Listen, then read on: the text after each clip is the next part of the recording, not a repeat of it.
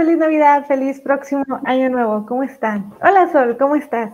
Bien, ya quería que empezara este en vivo. Estaba, extrañaba mis momentos de fama. Espera, es que. Mira nada más.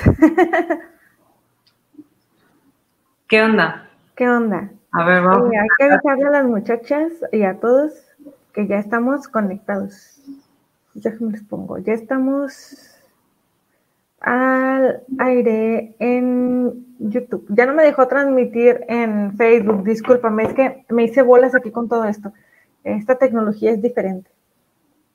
¿Por qué? Eh, eh, ¿Actualizaste tu computador o qué? No, es que no sabía cómo, le, cómo hacer, es que no, no te veía. O sea, te veía aquí abajo, pero no te veía aquí en la pantalla. Y dije, ¿qué tengo que hacer? No tengo idea. Y me metí a buscar un rápido tutorial y ya supe qué hacer. qué pena. Osazo. Pero bueno, este, ya no nos vuelve a pasar eso. Ya nunca se me va a volver a olvidar qué es lo que tengo que hacer para que se pueda transmitir directo a YouTube. Espérame, es que estoy compartiendo. Tú sabes que yo soy, si tú, si tú, si tú tuviste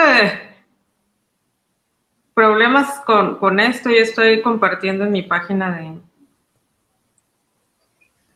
Muy bien, está bien. Sí, compártelo y ahí yo lo comparto de tu página. Me dices si ya lo compartiste.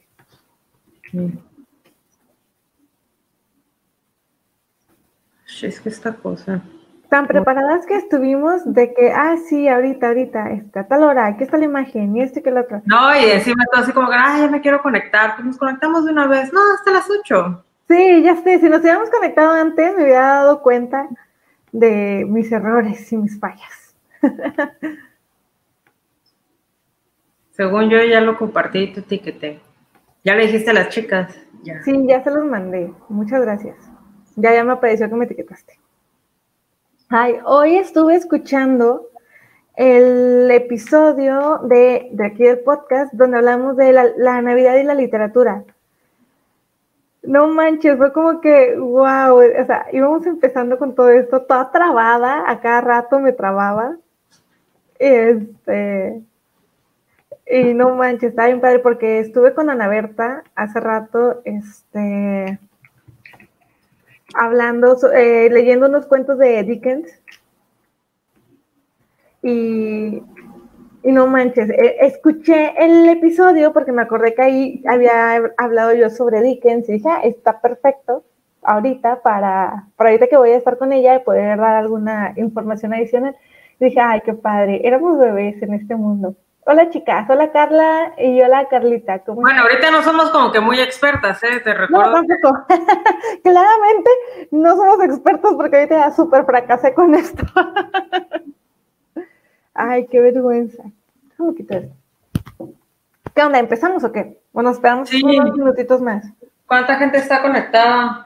Pasa lista. Cinco personas. ¿Quiénes están por aquí? No me deja ver exactamente quiénes son. Las Carlitas aquí están. Eso sí es seguro.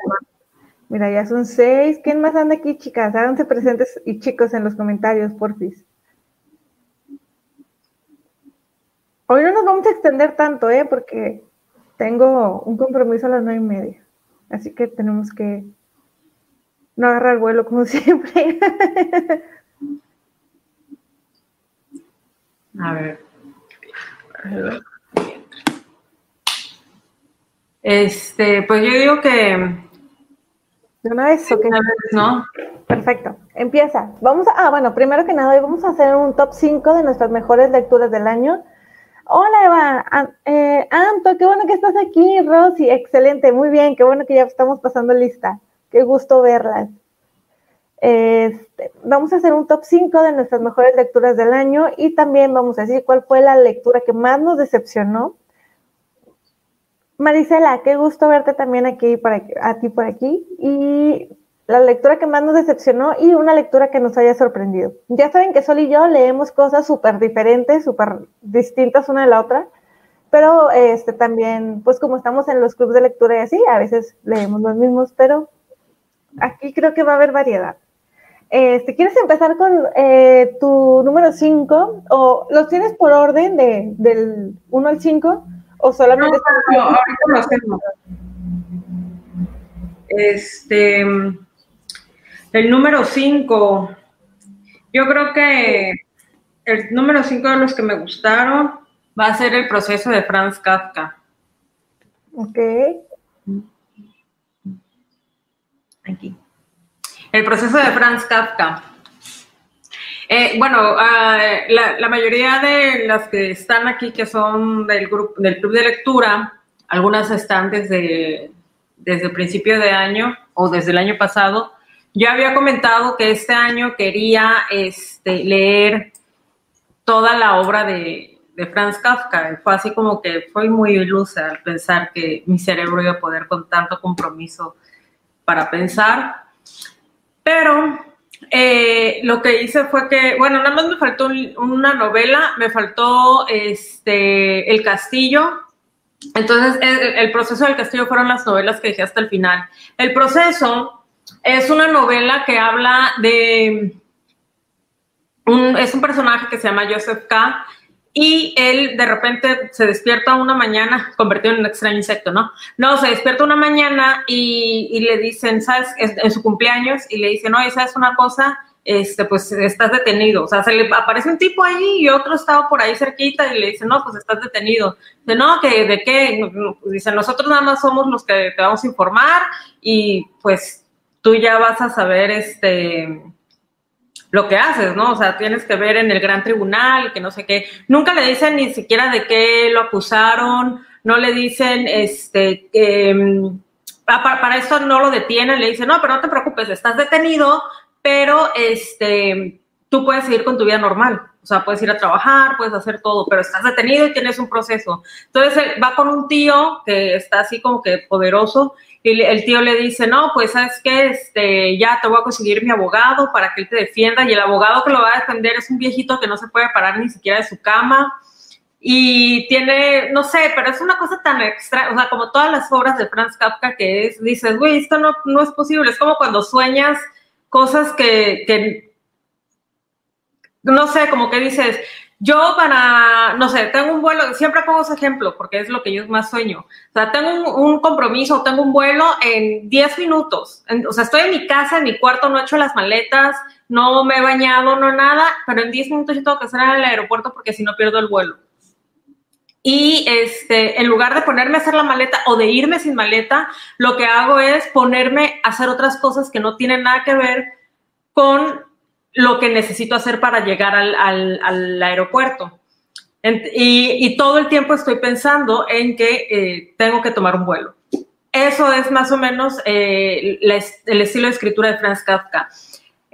Te pone a los, todos los personajes de Franz Kafka, bueno, al menos de sus novelas, antes de que inicie la novela, antes de que tú empieces a leerlo, ellos son personajes prometedores, con éxito, eh, respetados, etcétera. En este caso, Joseph K. Eh, es, un banquero.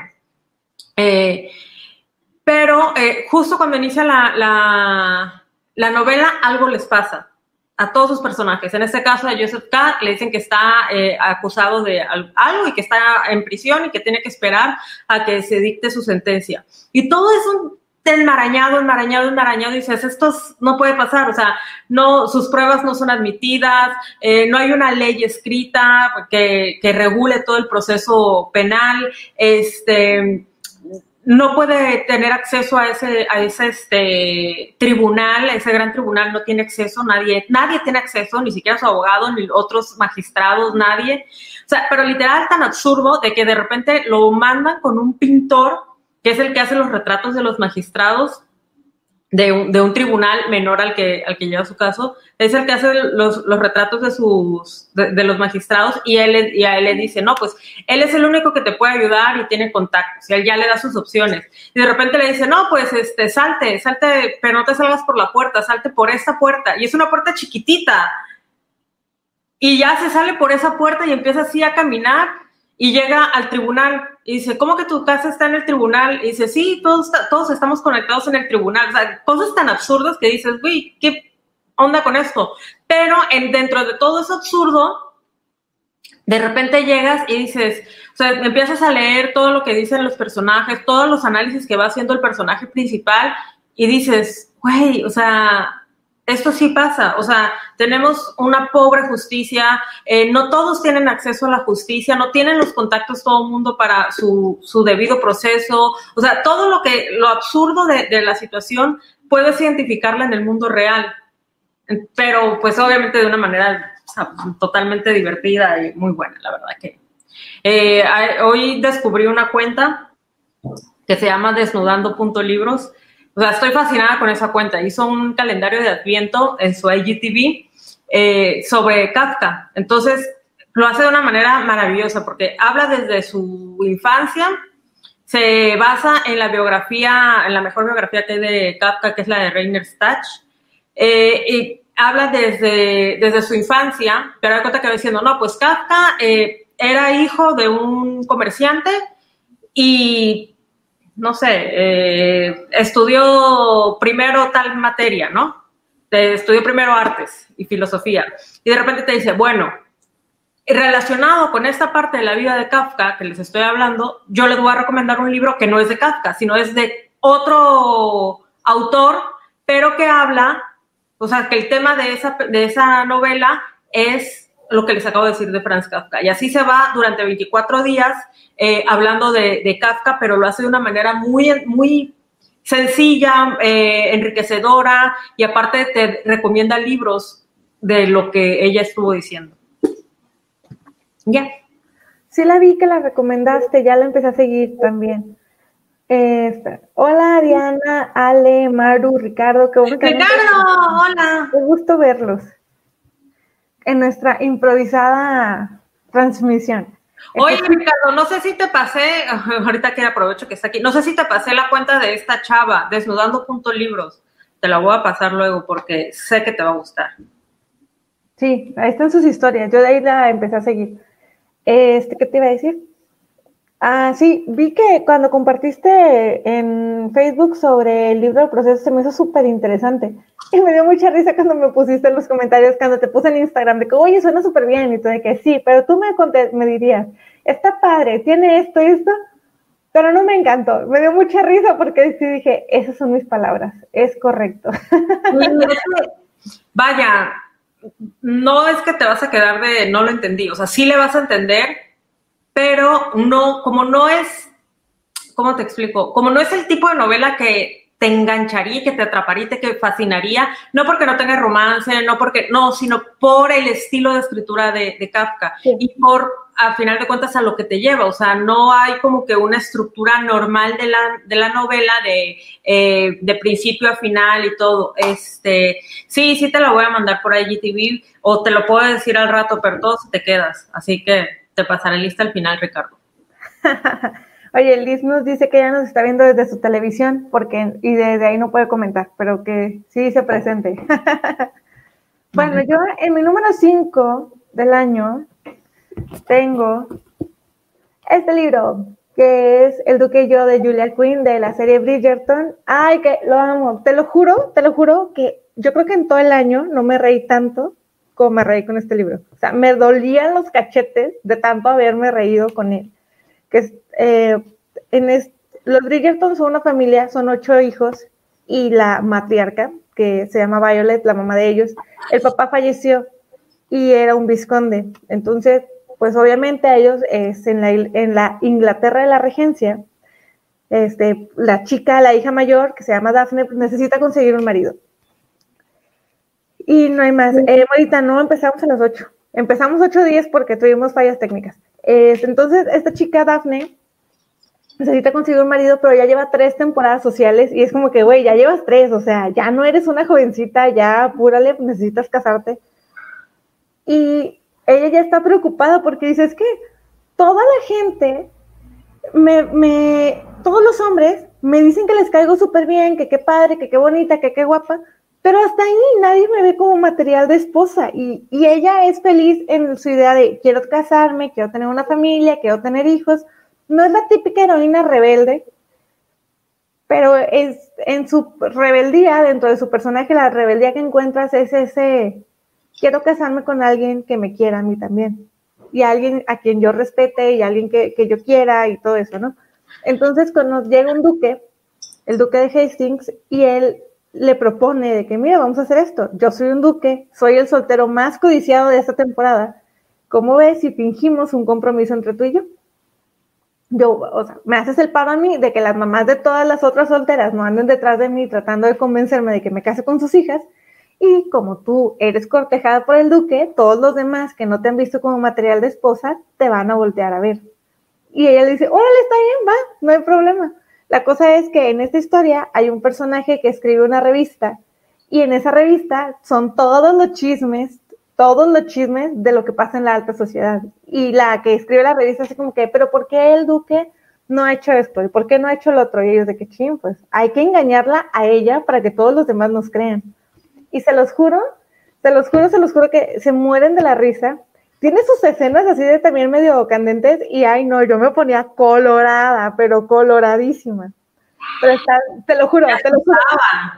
Sí, o sea, ¿qué es esto? Dios santo. Mis castos y puros ojos.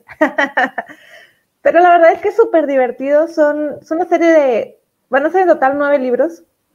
Son ocho, uno por cada hermano, y va a haber uno más que nos cuenta qué pasó con cada uno de ellos al final de las historias, ¿no? La verdad es que es súper divertido. Eh, la serie está muy despegada de lo que pasa en el libro, así que el libro es buenísimo. Son cortitos, son libros como de 300 páginas, 320, la verdad es que se devoran, en dos tardes te los avientas. Están súper padres, te ríes mucho y la verdad es que era lo que necesitaba para desconectar de un año tan pesado, se los juro. O sea, fue así como que necesito algo que me relaje, algo que me despeje y estos libros fueron perfectos. Llevo dos apenas, Elena es la que me va ganando, creo que ya, ya de estar terminándolos, pero me hicieron desconectar, me hicieron reírme, me hicieron divertirme, me gustó mucho porque tiene, o sea, cuando empieza el romance súper divertido, súper bonito. Y ya saben que todo lo que tenga que ver con la regencia me encanta y además este es como tipo Jane Austen, con Gossip Gear combinado. Entonces es fantástico, está súper padre. Así que se los recomiendo mucho. Ojalá que le den la oportunidad. Sí, todos los que vieron la serie, lean los libros también. Fíjate que la serie la vi, este, estaba, estábamos buscando qué ver en la tele y de repente ya sabes que te aparece así como que el, comercial de Netflix y empieza a pasar, o sea, empieza, empieza a ver a la gente y yo dije, una película de Jane Austen, o sea, no, no había escuchado que Elisa dijera nada y ya vi que eran de estas, o sea, conecté, me acordé y dije. Sí, fíjate que yo tenía mucho queriendo comprar estos libros porque me llamaban muchísimo la atención, pero la, honestamente, las portadas que tenía antes, los libros no me gustaban. Este, no me gustaban, no me llamaban la atención. Y ahora que Titania los los reeditó y les hizo estas portadas súper bonitas de Luis Tinoco, lo pueden seguir en Instagram porque tiene unas portadas bien bonitas. Eh, me llamó bastante la atención y dije, bueno, esta vez sí las voy a pedir todas. Ya tengo aquí todos los libros en la casa, solo me falta el 9, que apenas va a salir aquí. Pero está súper padre, de verdad que se divierten mucho. Y te digo, era lo que yo necesitaba para relajarme y para desconectar. O sea, sí tiene mucho, o sea, sí se desarrolla en la regencia, pero realmente es, una comedia romántica. No te meten tanta información sobre la época ni nada de eso. O sea, es. Y es para divertirte, desconectar. para divertirte, para desconectarte, suspirar y, ponerte colorada de vez en cuando. O sea, y es, es lo que buscabas, es lo que tienes. Así que te lo recomiendo mucho. Ay, el 2 está súper bonito también. Bueno, sigue tú. ¿Cuál es tu número 4? Ya, aquí sí se pone como que. Mm, espera. Sí, bonita, deberías Este, yo creo que mi número cuatro, es que la tengo bien difícil porque ya a partir de aquí es así como que todos, o sea, no sé cómo, o sea, sí tenía claro que el cinco iba a ser Kafka, pero el cuatro yo creo que va a ser La Invención de Morel, de Adolfo y Casares. Este libro, o sea, es una maravilla, o sea, es es genial porque, mira, es ciencia ficción, pero se combina con otras cosas, como, no sé, es, muy raro. Les voy a contar a qué va. Es un, es en Venezuela, más o menos está ubicado en Venezuela, y eh, está un tipo que es un rebelde Eh, y este, no sé si sigue aquí Ricardo, pero creo que es en una dictadura. Eh, y es un tipo que es rebelde y que llegan por él es, y que está huyendo, ¿no? Y entra a un bar y le dice un viejito, mira, te tienes que salir de aquí y la única opción es de que te vayas en una balsa, una cosa así, eh, te, vas, te vas en una balsa a una isla. Esta isla es, pero es muy peligroso el viaje porque hay pocas personas que, que, han este, podido pasar por ahí, a veces la isla está, a veces no está, o sea, es un rollo, ¿no? O sea, hay gente que ha pasado cerca de ahí y, regresan y están muertos, este, no sé, 20 mil cosas, ¿no? O sea, de que es súper peligrosa la isla. Y el tipo dice, pues no me queda de otra, me tengo que, ir porque me van a, encerrar y, y acababa de, salir de, del encierro, ¿no? De la cárcel, había huido. Entonces llega a la isla y ve un museo, o así se llama, se llama el museo, ¿no? Gigante, súper bien y todo, pero vacío, no había nadie, no había ni una alma en, en, en la isla. Y empieza a ver como que estaba todo listo para ser habitado pero pues eh, ya los animales, por ejemplo, tenía unos peces ahí debajo del, del, del, piso, que era de cristal, y ya estaban así como que muertos y todo, y empieza ahí a, investigar, a investigar, a investigar. Y de repente un día llegan unas personas a la isla y, ya, y todo estaba así súper bien, ya listo para que estuvieran estas personas felices y todo, todo lo que, los animales muertos ya nuevos y todo súper bien, todo de lujo y empieza a observar una chica. Él se tiene que ir del, del, museo, porque así se llama, él se tiene que ir del museo y se pone así escondidito y empieza a ver así, observar a la gente, por qué estaban ahí, qué hacían, quiénes eran, habían ido por él o qué onda, o sea, qué pasaba con, con estas personas. Y se empieza a enamorar de una, de una, de una de las chicas de ahí. Y le empieza a observar, observar, observar, y ya cuando se anima, o sea, el tipo lo ignora. Entonces, él no sabe qué pasaba no sabe qué sucedía y de repente, o sea, no sé, pasaban siete días y ya no estaban las personas y luego regresaban y luego se iban y luego regresaban. Entonces él quería saber qué sucedía. Cuando entiende qué es lo que sucede en la isla, es una máquina, ya es todo lo que voy a decir, ¿no? Pero, ¿qué sucede con esa máquina? O sea, son viajeros en el tiempo, eh, ¿qué sucede, no? Entonces ahí te empiezas a dar cuenta Ah, Ricardo, cálmate, por favor. Controla tus emociones. Es que dices que me estoy enamorando, yo también me enamoré de ella. Entonces empiezan a, empiezas a darte cuenta todo lo que puede hacer el ser humano por preservarse a futuras generaciones o por eh, demostrar o por qué es lo que tú quieres externar. Eh, un ejemplo, lo que nosotras hacemos, ¿no? ¿Por qué grabamos nuestros videos y por qué tenemos un canal de YouTube? Porque queremos que alguien nos vea y que tenga un, cierta imagen de nosotras. Eh, ¿Por qué mm, la gente en Instagram se obsesionó tanto con las redes sociales y demostrar eh, lo mejor de ellas? Y es normal, o sea, yo hasta subí un meme una vez, o sea, obviamente me voy a poner mi super pose, mis fotos y me voy a maquillar y me voy a peinar, porque si me quieren ver fodonga y fea, pues vengan a mi casa de lunes a lunes, güey. O sea, cualquier hora no hay ningún problema. Pero pues obviamente, y luego dicen, ay, sí, claro, o sea, se ponen en su foto de la familia feliz y todo. Obviamente, claro, lo que tú quieras externar a la gente es lo mejor de ti o lo mejor que tú tienes en tu mente de ti y de lo que te rodea, de tu familia, de tu casa. No vas a mostrar las cosas negativas. Eso es lógico. Todo mundo. Y por eso es la obsesión de las redes sociales como Instagram, como Facebook, pero sobre todo como Instagram, ¿no? Este, esta necesidad de pasar a otras generaciones y de externar a otras personas. O sea, tú vas a saber que el día de mañana, a lo mejor tú te mueres, obviamente, no, a lo mejor todos nos vamos a morir en algún momento y eh, no sabes si nuestros videos en YouTube, si nuestras fotos en Instagram van a perdurar y va a haber una persona que te vea y se va a hacer una imagen de ti o va a captar lo que tú quisiste. Eh, me quieren ver despeinada. Todos mis videos de, Instagram de, historias, ¿eh? ahí estoy sin maquillaje y despeinada. Ya el natural. Es más, las primeras historias hasta, hasta salí en pijama. Pero aparte con mis pijamas rotas, no así con mi pijama de seda que no tengo. Pero este, no, ahí era lo más natural del mundo. Eh, pero es que la fama me exige Tengo que tener Sí, sí, claro. Em, entonces empiezas a ver cómo, qué, cómo quieres perdonar, cómo quieres pasar a la eternidad. Y eh, Morel, que es el que hizo la, bueno, no hizo la isla, pero sí hizo el museo, mandó a hacer todo eso, es el que quiere pasar a la eternidad, quiere ser recordado o quiere revivir un, momento. O sea, te das en que dices, ¿qué es lo que más te gustaría? O sea, de tus fotos, ¿no? qué foto, de, qué foto, de qué video tienes el mejor momento.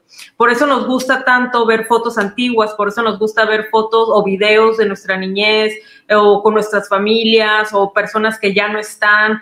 Añoramos tanto ver ese tipo de cosas, porque nos gustaría estar en el momento de máxima felicidad nuevamente y vivirla nuevamente.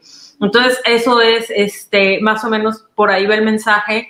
Eh, y sobre todo el final, al final de disfrutas mucho el, mensaje, disfrutas mucho la novela y quieres saber qué pasa. El libro es una nada, o sea, es así de delgado. Tiene, ahorita les digo, 154 páginas. Esta edición que tengo. De... Sí, me acuerdo que nos habías hablado de él y no lo he comprado, pero sí lo tengo ya en mi carrito.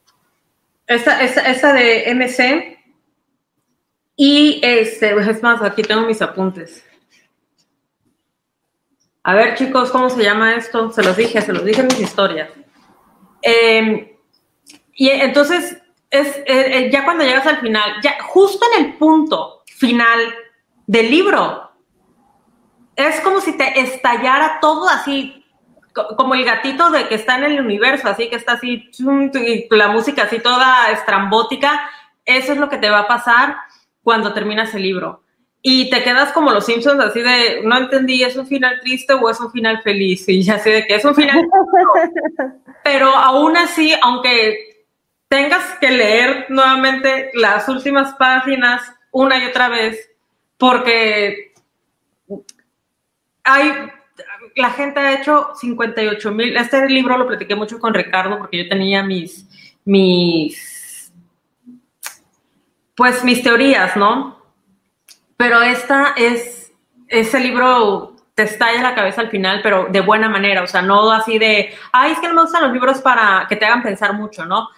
No es eso, es que puedes sacar tantas conjeturas de este libro que, no sé, este libro, eh, La invención de Morel, de Adolfo Me acuerdo ¿Eh? cuando lo terminaste que estabas fascinada.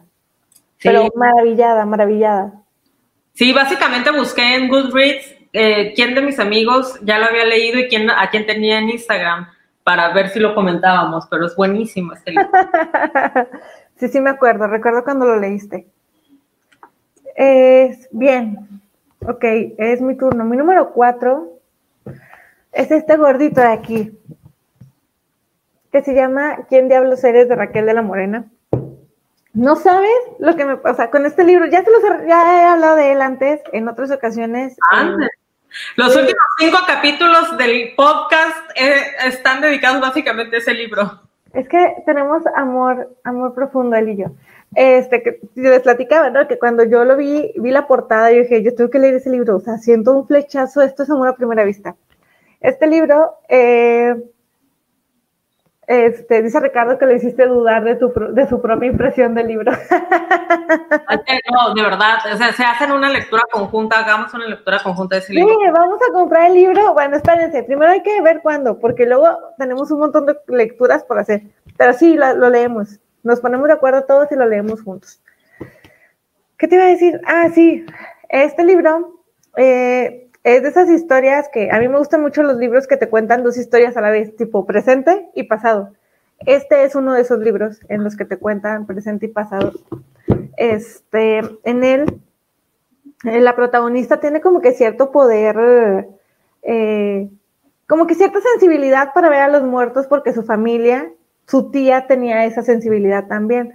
Entonces ella empieza a ver a un muchacho que se viste así tipo regencia y eso, ¿no? Es que ya, es que ese es mi talón de Aquiles, es mi debilidad en la vida. Entonces ella lo ve y así como que, es que, ¿por qué? Y el de que es que al fin te, al fin puedo hablar contigo. Yo tengo mucho tiempo viéndote, pero al fin me estás viendo tú a mí, al fin me estás hablando. Yo tengo mucho tiempo en, en una especie de, de vacío y no sé qué me pasó. Sé que estoy muerto, pero no sé qué me pasó y no sé por qué no me he podido ir o sea, tengo siglos vagando en un vacío que no sé por qué, o sea, no sé qué, qué sucedió. Pues es porque eh, en la historia del pasado sabemos quién es él, este, qué, qué le sucedió al, al chavo, por qué, qué maldición le cayó para que él jamás pudiera descansar en paz. O sea, él, algo le pasa que él no puede descansar en paz y por eso, hasta que llega con esta muchacha y encuentra el lazo que hay de, con ella de por qué solamente ella lo puede ver. Entonces ellos dos, este, primero tienen que descubrir por qué la chava eh, tiene, puede verlo, tiene que descubrir quién es él, de dónde viene. Y tercero, cuál es el lazo que hay entre ellos dos para que solamente él la pueda ver a ella y solamente e, ella está la única que lo ve y solo con ella puede interactuar porque mientras va pasando el tiempo, al principio ella solamente lo ve como una, como borrosito y conforme pasa el tiempo ya llega a ser hasta tangible, o sea, dice de que es que, ¿qué está pasando? Que ahora ya hasta te puedo tocar, ¿por qué? ¿Qué sucede? Y este libro está así de gordito, son como 700 páginas porque la autora pensó en hacerlo, iban a hacer dos libros. La primera parte de que se llamaba ¿Quién diablos eres? y la segunda parte se iba a llamar ¿Quién diablos fuimos? Pero ella dijo que, ¿sabes qué? Ponlos juntos, porque la gente no tiene el dinero para comprar dos libros de casi 500 pesos. Mejor ponlo junto, que compren solamente uno, ahí les damos las dos historias y de paso vas a leer los dos no solamente vas a leer uno, porque si, si sientes, es que el primero sí lo sientes así como que medio flojo, pero ya la segunda parte es de no parar, no parar.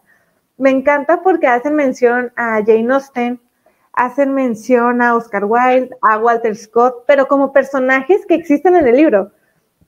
Principalmente Walter Scott, está súper padre, y te empiezan a hablar de la historia de Escocia, porque él era un escocés. Te hablan de la historia de Escocia, de los problemas que tenía con Inglaterra, de por qué ese pique y esa guerra eterna entre ellos, entre esos dos países. Y la verdad es que es un libro súper hermoso, o sea, está gordito, pero se disfruta cada página, es súper bonito. El autor es súper accesible, cualquier cosa que tienen les pueden preguntar. Tiene muchas referencias a distintos libros, al retrato de Dorian Gray, a Orgullo y Prejuicio, y te hacen mención de, de muchos otros libros también, en especial de los de Walter Scott o sea, hay mucho romance, mucho misterio, porque es un libro paranormal, es muy paranormal, hay mucho, hay brujería, hay misticismo, hay este, maldiciones, hay sangre, hay seres sobrenaturales, pero ay, es súper padre, yo lo quiero mucho. Así que espero que alguien más lo lea y ahí me cuentan qué les pareció. Carlita, sí, léelo, lo necesitas, lo necesitas. Está súper padre. Este, si les gusta así que el romance, lo de eh, las historias contadas a dos tiempos, si alguien sabe cómo se le llama esas historias que te cuentan presente y pasado, me avisa, por favor. Porque ya he preguntado y nadie me ha sabido decir cuál es el nombre de ese tipo de lectura. Mira. es súper padre. Todas esas respuestas y más las puedes encontrar en la página de literatura instantánea. Sí tiene un nombre. Eh, las que son el, santo en el tiempo, es que tengo mis apuntes, los tengo por allá. Pero eh, en mi Instagram Ajá. hice unas historias del tratamiento del tiempo en ah, la tienes razón, sí, sí. Bueno, ya no lo vemos. Ok, sí, pero bueno, se los recomiendo muchísimo, es súper bonito. ¿Quién diablos eres? De Raquel de la Morena, de Titania. Este, si tienen más dudas sobre qué se trata, en mi blog está la reseña y también creo que la tengo en Instagram. Y si no, pues ahí me mandan un mensaje y yo los convenzo con todo mi fangirl que lo lean. Y bueno, este fue mi número 4. ¿Cuál es tu número tres? Eh, bueno, sí, yo creo que sí va a ser este.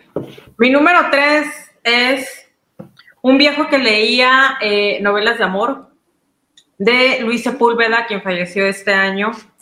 Eh, este libro, no tienen idea lo hermoso que es. Es, te da tantos mensajes y te lo cuenta de una manera tan Igual es súper cortito. 137 páginas. Súper pequeño.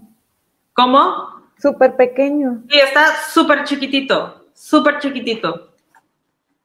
Eh, aquí nos habla de un, de un señor, un viejo, que vivía en, en la Amazonia. Él, al principio, bueno, él se casó eh, con su esposa, ellos vivieron siempre ahí en, en, este, él, vivió siempre en la Amazonia con su esposa, bueno, ahí lejos. Ella se muere y él empieza a vagar y se topa con los indios Shuar. Los indios Shuar son de estos, bueno, para que sepan más o menos, porque no los quieren casillar nada más en eso, son de esos que hacen las cabezas chiquititas de los cadáveres. No sé si, si han escuchado de eso. Si no, bueno, en, mis, en, mis publicaciones tengo una de, esto. Les hablo de este libro.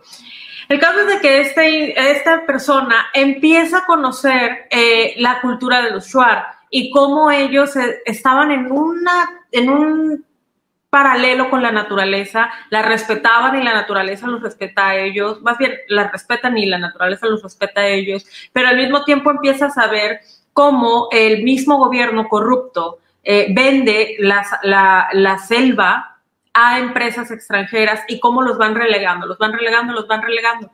Entonces aquí lo que pasa es de que de estos de estas personas, de estos gringos eh, que llegan a, talar árboles y acabar con la, con la selva, hay uno, a un gringo que cazó a, un, este, a una tigrilla, bueno, eh, asesinó a un tigrillo y a un cachorrito, a unos cachorritos de los tigrillos.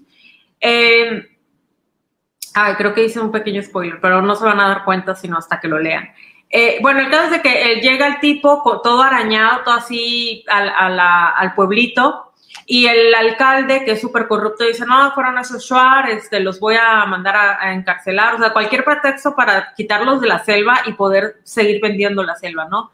Y ya llega el viejo y le dice, no, o sea, no fueron los Shuar, eh, estos, ve, y le, le abre la bolsa que tenía el, el, gringo, ya todo así, todo rasguñado, este, y dice, esta fue una tigrilla. Él mató a sus hijos y ella se enojó tanto que lo atacó. Y está tan enojada que ella va a buscar vengarse de todos los seres humanos que encuentre a su paso. Y empieza, en, empieza le dice, no, pues hay que matar. Y le dice el, el, viejo, le dice, no, pues hay que matar a la tigrilla. El viejo tenía un amigo que era un doctor y ese doctor era el que les llevaba las novelas. Cuando el viejo empieza a leer, leía muy lento, o sea, y en voz alta, así de que un viejo, y así se iba, pero todas las que a él le encantaban las novelas románticas. Todas las novelas románticas le fascinaban y había una escuela en otro pueblo de donde el doctor le traía todos estos libros. Eh, y empiezan a buscar a la, tigrilla para asesinarla, porque si no, pues iba a matar a todo, al pueblo. Bueno, no el pueblo, pero sí iba a matar a mucha gente más, ¿no? Y él empieza a recordar todas las enseñanzas de los indios Shuar, todo lo, que, lo, lo bonito que era vivir con ellos, eh, por qué ella no vivía con ellos.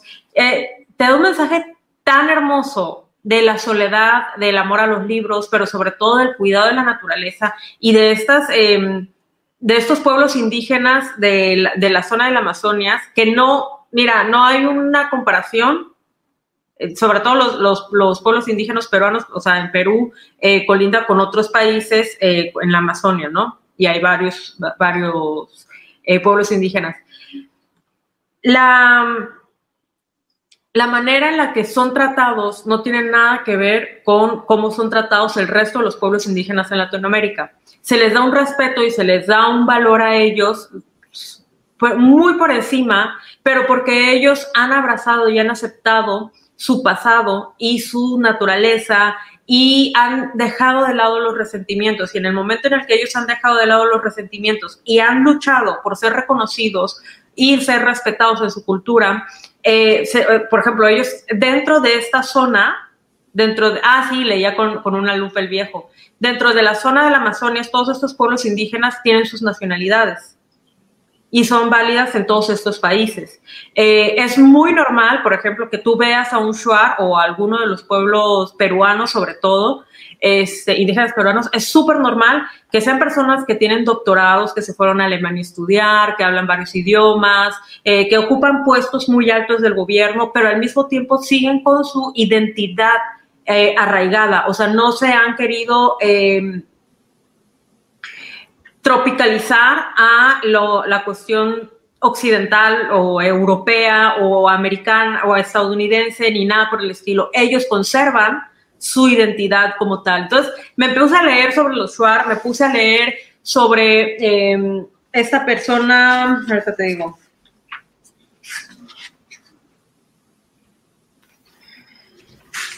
Ahorita les digo. Al Chico Méndez, que el Chico Méndez hace, en los años 80, fue una persona que él decía, están talando mucho la Amazonia y esto va a causar un problema ecológico y van a acabar con la selva y todo el mundo, es la selva, es una super selva, es la más grande del mundo. ¿Cómo crees que se va a acabar eh, una talada, una empresa por aquí, una empresa por allá, porque aparte hay zonas mineras y todo. Entonces decía, no, o sea, hay que salvar la Amazonia, hay que salvar la Amazonia. Entonces el, el presidente de esa época lo manda a matar. Y dijo, no, pues quién sabe quién lo mandó a matar, pero todo el mundo lo sabía. Maná le hizo una canción, este. Entonces te empiezas a acordar, aquí en México, todos los eh, activistas ecológicos que tenemos que han sido asesinados, y es impresionante, o sea, está Homero, está, creo que se llama Luis, no me acuerdo qué, pero, o sea, de Tabasco, el de las mariposas, que es Homero, la mariposa monarca que fue asesinado, todos estos activistas ecológicos que han sido asesinados por defender la naturaleza. Entonces, no, o sea, el libro, y mira, hay una parte ya al final que a pesar de que todo pasa en la mente de esta persona y que sabe que debe matar a la tigrilla y que sabe, o sea, cuando sabe que debe ser algo, pero es un sufrimiento, pues, o sea, sufres junto con el personaje. Ah, yo me puse triste. No me acuerdo cuando lo terminaste de leer que me, escribiste y me dijiste que, o sea, hasta me hizo, no, no recuerdo si me dijiste casi me hace llorar o si me dijiste que te había, que te había hecho llorar. llorar. No, no, no, tendría que haber escuchado los audios de Sol, ella estaba, o sea, no, le faltaban palabras para describir lo bonito que era el libro. O sea, de verdad que le faltaban palabras. O sea, en ese momento yo dije, pues, ¿qué libro leíste que estás? O sea, está fascinada, fascinada. De verdad que sí, recuerdo cuando me hablaste de ese libro y de que me dijiste, es hermoso, Lisa. Es hermoso. Es un libro bellísimo. Aparte, o sea, las letras son grandes, o sea, no creas que, o sea, son letras grandes son, este, son 134 páginas, lo lees, pero lo disfrutas, lo saboreas, eh, lo sientes y, de repente quieres ir al Amazonas y amarrarte a un árbol y escupirle a las empresas americanas. O sea, es un libro tan bonito y, te aprendes mucho también y aprendes a respetar a, a estos pueblos indígenas. Es increíble. Uno más a la lista, chicos hay que checar otra vez cuándo podemos leerlo todos juntos. Sí. Ay, me siento así como que bien, este, fuera de onda con mis siguientes libros. Desde los anteriores. Aquí, no, sobre aviso no hay, ¿cómo es? La sobre aviso no hay engaño. Eso, sobre aviso no hay advertencia, iba a decir. Sobre aviso no hay engaño nosotros tenemos lecturas muy distintas, pero todas se los juro que van a querer la Por eso son nuestros favoritos del año. Sí, nuestro top 5.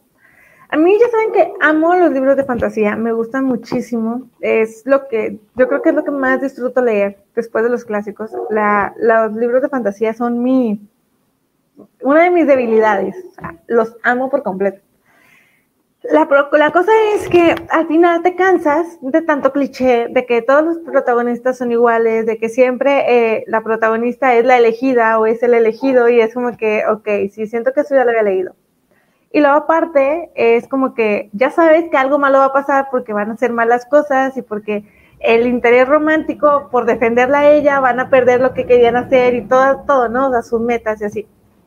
Entonces llega el año antepasado y llega la rebelión de la reina que es todo lo contrario a lo que, al típico cliché de los libros de fantasía juvenil. Y este año salió la segunda y última parte, porque es una biología, que se llama La resistencia de la reina. Que no les voy a decir mucho de qué se trata porque les voy a spoiler el primer libro y si no lo han leído, pues no está bien. Pero la verdad es que esos libros me gustaron mucho y los recomendé mucho porque cualquier persona de, o sea, desde los 12 años los pueden leer porque no tiene, primero no tiene escenas subidas de tono, de entrada, eh, que a veces es lo que vende mucho también en la fantasía, ¿no? O sea, simplemente la trilogía de una corte de rosas y espinas, en uno de los libros tiene sexo para aventar al cielo, o sea, es, demasiadas páginas, así que dices de que, güey, ya, por favor, que no tienen más cosas que hacer. Bueno, en este no pasa eso, porque no hay ese tipo de relaciones, o sea, sí hay relaciones amorosas en esta biología, sí, sí las hay, sí hay intereses románticos, pero están concentrados en las cosas importantes. Eh, en el primer, esta biología trata de dos reinos fantásticos que son vecinos.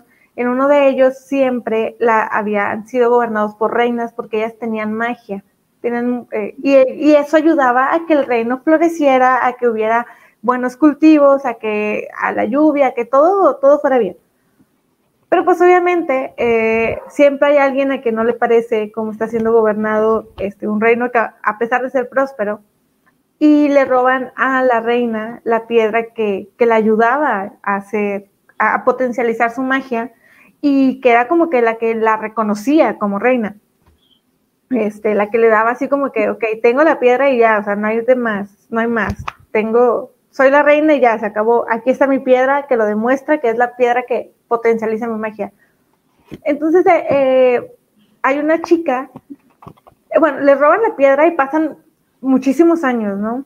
Como 100 años, una cosa así. Y en, el reino vecino, una chica la dejan en como un tipo orfanato, pero que es una escuela donde las, les enseñan siete pasiones. Una de ellas es el conocimiento, que tú tienes que aprender todo lo que puedas, porque tú vas a ser como un maestro para alguien más la música, el teatro, el arte, la pintura, ese tipo de, de conocimientos, ¿no? Y, y, la chava que estudia, que se llama Briena, eh, que estudia conocimiento, de repente empieza a tener visiones del pasado y ella así como que es que no tengo idea qué es esto, o sea, no sé por qué me pasa esto. Y resulta que es porque ella sabe dónde está la piedra de la reina, dónde está escondida. Empieza a darse cuenta que ella sabe y la mandan de, le, dice, ella le explica a la que era su directora, ¿no? De que es que, ¿sabes qué? Yo tengo visiones. Yo tengo visiones, dice, yo sé quién te va a ayudar. Y la mandan con una persona que está tratando de hacer una rebelión para volver a, poner a la reina en el trono del, otro reino, ¿no? Ponerla en el trono, regresarla y que sea como todavía ser, porque ya era un, un reino tiranizado, un reino en el que había una dictadura prácticamente, o sea, que era el, que lo gobernaba, era el, un ser muy ruin. Y están bien padres, tienen que leerlos, o sea, porque no les puedo decir de qué trata el 2 porque les voy a spoiler el 1 y pues a lo mejor todavía no lo leen. Pero en estos libros pasa todo lo que no todo lo que no pasa en los libros de fantasía pasan aquí. Los personajes son inteligentes, no son tontos. Hay romance, pero un romance súper bonito este, están todos concentrados como que, ok, ¿cuál es nuestro objetivo? Regresar a la reina.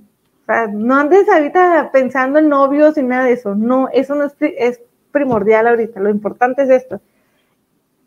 Y está súper padre. Tienen que leer esto, esta biología. Si les gustan los libros de fantasía, estos dos libros, ahí donde estoy, son padrísimos, pero pues, mi número tres fue este. Yo la verdad es que cuando terminé el uno, le dije a Elena, Elena, no necesitamos un segundo libro, ¿qué va a pasar? O sea, ¿para qué? Con el final del primer libro es suficiente.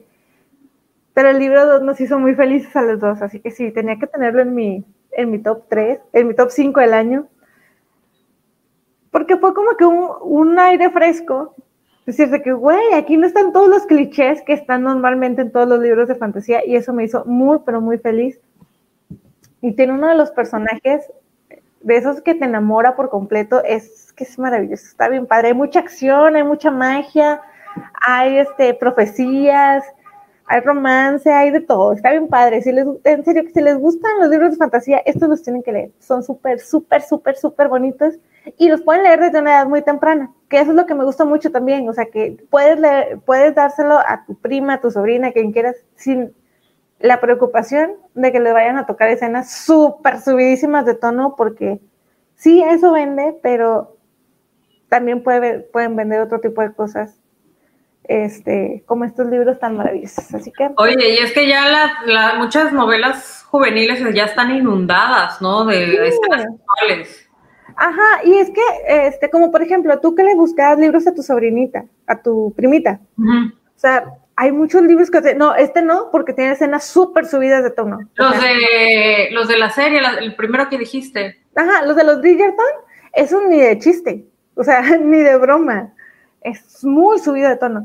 Y estos me gustan mucho por eso, porque no necesitan tener ese tipo de contenido para vender y para darte una buena historia. O sea, es, eso está con ganas. Eso, eso principalmente es lo que es de lo que más me gusta, que no necesitan ponerte escenas sexuales para que el libro venda, porque la historia por sí sola es muy buena. Ahorita a lo mejor los confundí todos, pero está bien padre. bueno, ahora sí, pasemos. Tu número dos, ¿cuál es? Mi número dos lo leí en, digital, imagínense. Porque no lo encontraba, no encontraba el libro, o sea, es de Sandor Mara, pero es que ya los libros de Sandor Mara, no sé qué les pasa a los estúpidos de Salamandra, este, que no están, no, no los están sacando, no los están imprimiendo y es súper difícil conseguirlos. Entonces, em, ahora que viene mi cumpleaños, que es el 12 de enero, si me consiguen el libro, seré muy feliz. Gracias. ¿Cuál libro, cuál libro es el que quieres? Eh, mi eh, penúltima libro super cool del 2020 es El último encuentro de Sandor Maray. Este libro habla, básicamente habla de la amistad. Son dos personas que ya en su vejez, dos amigos que ya en su vejez se reencuentran. Tenían más de 30 años, creo, más de 30 años, que no se veían, eh, habían discutido, había sucedido algo entre ellos que los había separado, pero eh, llega el, este, el amigo llega al, castillo, a la casa gigantesca de, esta persona y, le, y para hablar. Y entonces está todo así nervioso. La ama de llaves, que es así como que su nana de toda la vida, de tener como 200 años, porque el señor ya está grande, este, la nana le dice, ¿por qué lo traes? O sea, la nana sabe todo el, show y sabe toda la situación, sabe todo, todo, todo, todo. Entonces se reúnen y empiezan a hablar, pero ya saben cómo son los libros de, Mara. Este libro es de los, de los cortos, no es, no es muy extenso, pero este, ya saben cómo es, que son, o sea, mm, mm, pláticas, eh, bueno, esta sí es una conversación, pero, o sea, la plática de uno dura es básicamente nada más habla una persona y es extensa, pero eh, te habla de la amistad, de cómo la verdadera amistad, la amistad de corazón, de verdad, cómo puede perdonar 20 mil cosas. O sea, sí van a haber diferencias, sí te vas a alejar de la persona, pero no por eso va a dejar de ser tu amigo. O sea, cómo, no sé, cómo es eh, lo profundo de una amistad. Eh, y cuando te lastiman, cuando no te lastiman, ni cómo te lastiman, ni cuáles son las traiciones en la amistad. Eh, ¿Qué sucede? Que el personaje que, está en su casa, el que recibe, es una persona que siempre creció, creció en jaula de oro, supermillonario, todas las facilidades. Maray fue el que hizo Salamandra Salamandra y yo no sé por qué no lo están este, imprimiendo ya. Salamandra se volvió la editorial gracias a que empezó a, vender a Mara y eso fue su, su mina de oro durante muchos años. Estúpidos. Es, Harry Potter. ¿Cómo? Sí, se, quedó sin papel por Harry Potter. O sea, no, la verdad que Mara fue el que lo salvó porque Salamandra no era, no era nadie. Estúpidos. El caso es que no, y aparte ahorita ya lo compró Penguin Random House, esos tienen dinero para imprimirlo, o sea, ¿qué onda con sus vidas? Estúpidos. El caso es que empieza a hablar de, bueno, es, el personaje que está ahí es súper rico y el otro es súper pobre. Sus papás tienen que vender todo, sus papás tienen que, que súper trabajar, eh, no, o sea, súper pobres, así de que te mandamos a una escuela de ricos, pero eh, vivimos con una caja, nuestra mesa es una caja de verduras de madera, básicamente. Entonces él, empieza a, trabajar y a trabajar y a hacer todo lo posible y se hacen muy amigos, pero súper, súper amigos, súper amigos. Obviamente los estilos de vida, los pasados, la educación, todo son completamente diferentes. Pero ellos, a ellos no les importa. La nana desde un principio le dijo, no puede ser amigo de él. Sea, no es el hecho de que sea pobre, sino que entre ustedes dos va a crecer un resentimiento que en algún momento va a estallar y ustedes tienen formas de ser totalmente diferentes y eh, compromisos totalmente diferentes. Y el otro dice, no, pues no me importa, es mi amigo, yo lo amo, yo lo adoro, o sea, súper amigos, etcétera.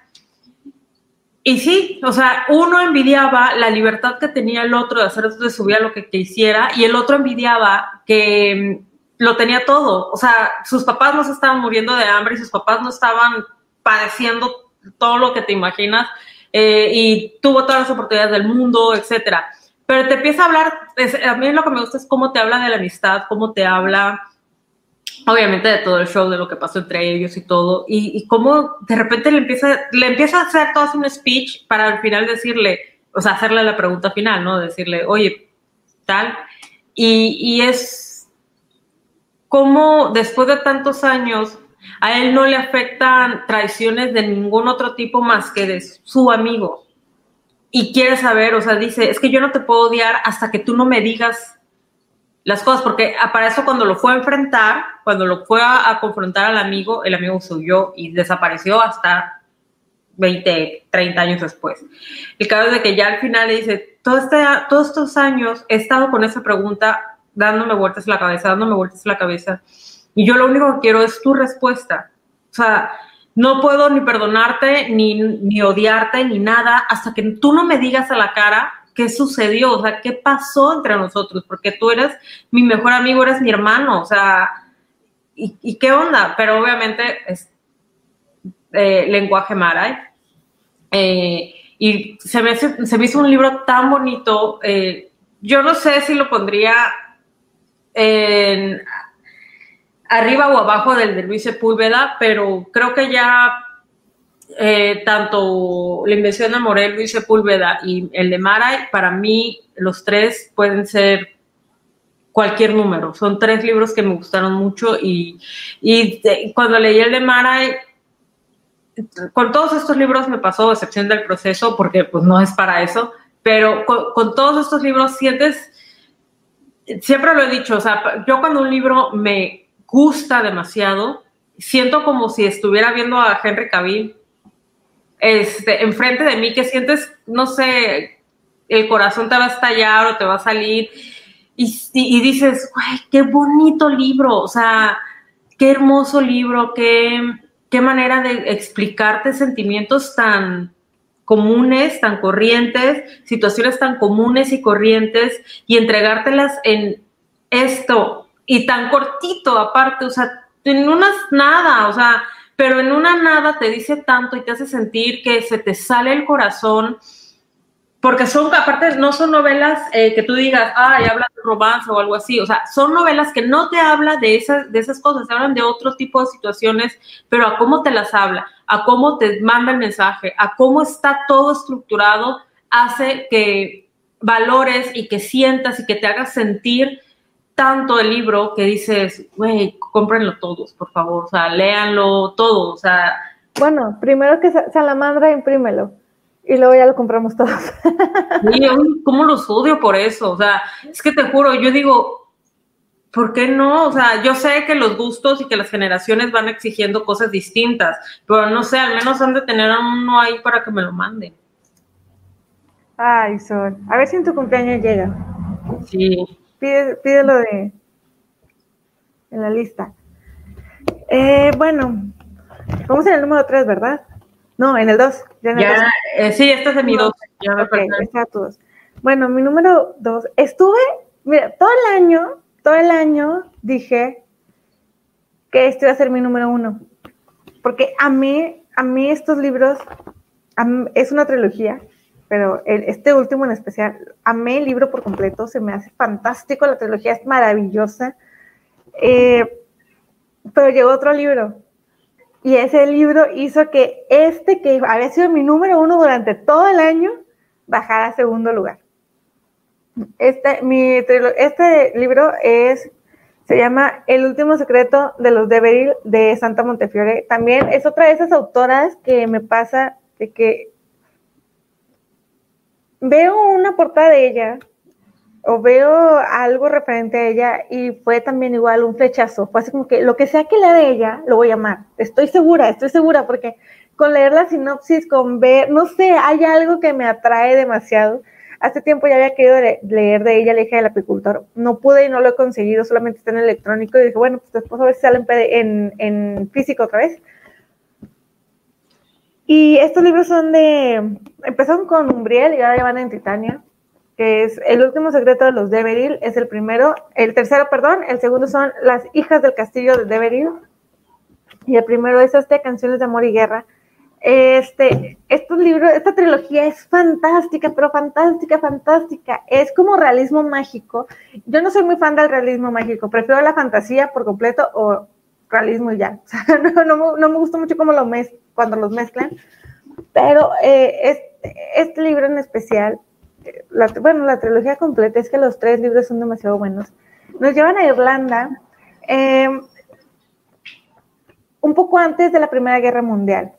El castillo de los Deveril, eh, ellos son de la alta sociedad inglesa, pero cuando estuvieron en guerra, eh, Irlanda con Inglaterra también, ya que Inglaterra está en guerra con todo el mundo, cuando están en guerra, a la familia Deveril le entregan esas tierras de Irlanda, de, una área de, de Irlanda, y el castillo. Entonces, ese castillo que les entregan pertenecía a una familia que ya tenía muchos años viviendo ahí. Y la que era la, una de las chavas de las dueñas del castillo era medio bruja y ella le echa una maldición a, los que vivan en ese castillo y les dice, todos los que vivan aquí, todos los Deveril, todos los descendientes de este güey que vino y me quitó mi, mi, castillo, me quitó mi casa, me mandó a la calle, o sea, porque la sacan, lo sacan de su casa un día que está lloviendo, o sea, de una forma sumamente cruel todos los descendientes de este güey, todos los varones y todos los que lleven el título de Lord Deveril se van a fregar y no van a poder descansar en paz hasta que alguien de mis descendientes viva en este castillo y sea señor o señora de este castillo. Pues ya han pasado un chorro de años, muchísimos años, como 100 años, y no, pues no se puede. Nadie, obviamente eso no ha pasado. Y ellos eran como que, güey, yo no voy a creer esa historia fantástica de que me echó una maldición, está bueno, hombre, X. Pero resulta que sí, que los, en, ese castillo están los, viven los fantasmas de todos los Lord Deveril que han existido, a partir del que fue y sacó a la familia de ahí. Entonces, la protagonista se llama Kitty, son tres protagonistas, Kitty, Celia y Brady. Kitty es la hija del último Lord, del que va, va a subir, apenas va a ascender. Bridi es la sirvienta y Celia es prima de Bridi. Celia vive en Inglaterra.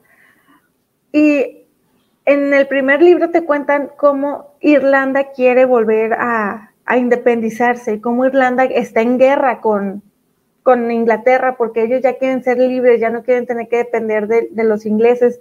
La cosa es que, que Kitty, ella se siente este, de Irlanda, ella siente que, su, que ella, su sangre es de ahí, le dicen de que, mijita, no te equivoques, tú no eres de Irlanda, tú eres inglesa, tu familia es inglesa, viven aquí, porque estas son las tierras que les dieron y aquí es donde van a heredar el título, pero tú no eres, o sea, la gente sí los quiere porque ayudan mucho, pero es como que no te confundas porque no somos iguales, o sea, tú eres inglesa y bye.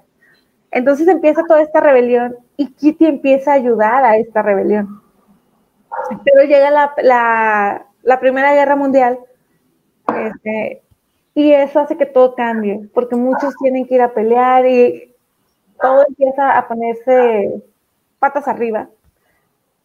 Y Kitty estaba enamoradísima, muy enamorada de un muchacho, de, de un veterinario y cuando ellos dicen así como que, ¿sabes qué? Sí, yo te amo, yo también te amo a ti.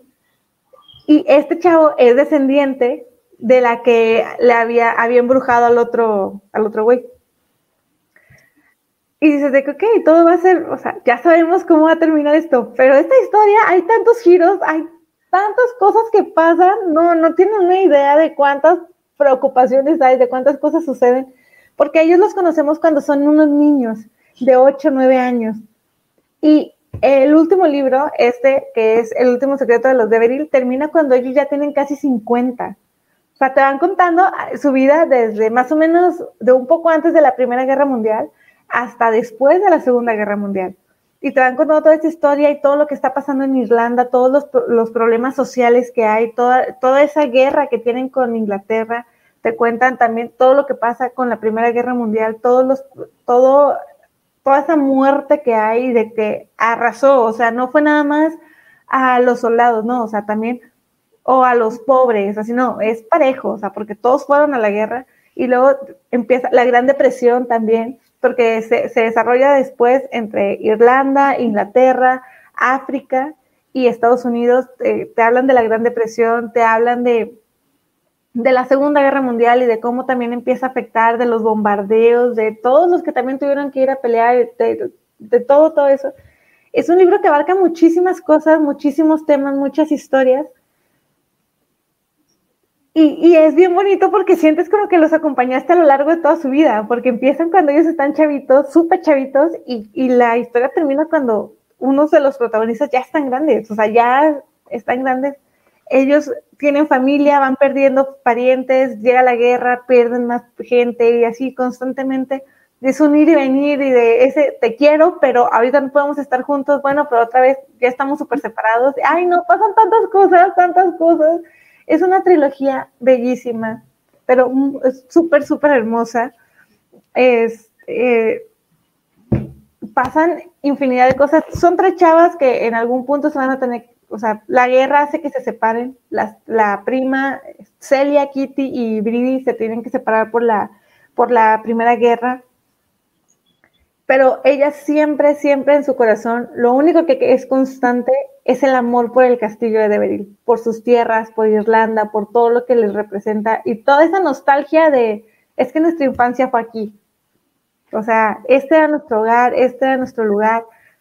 Y la guerra vino y destruyó muchísimo. Y pasan mil cosas y no, de verdad que no tienen idea de lo bonita que es esta trilogía. El último libro o sea, me tuvo así que con las lágrimas de que estás, ahí me tienen. O sea, yo era un mar de lágrimas, como no tienen idea.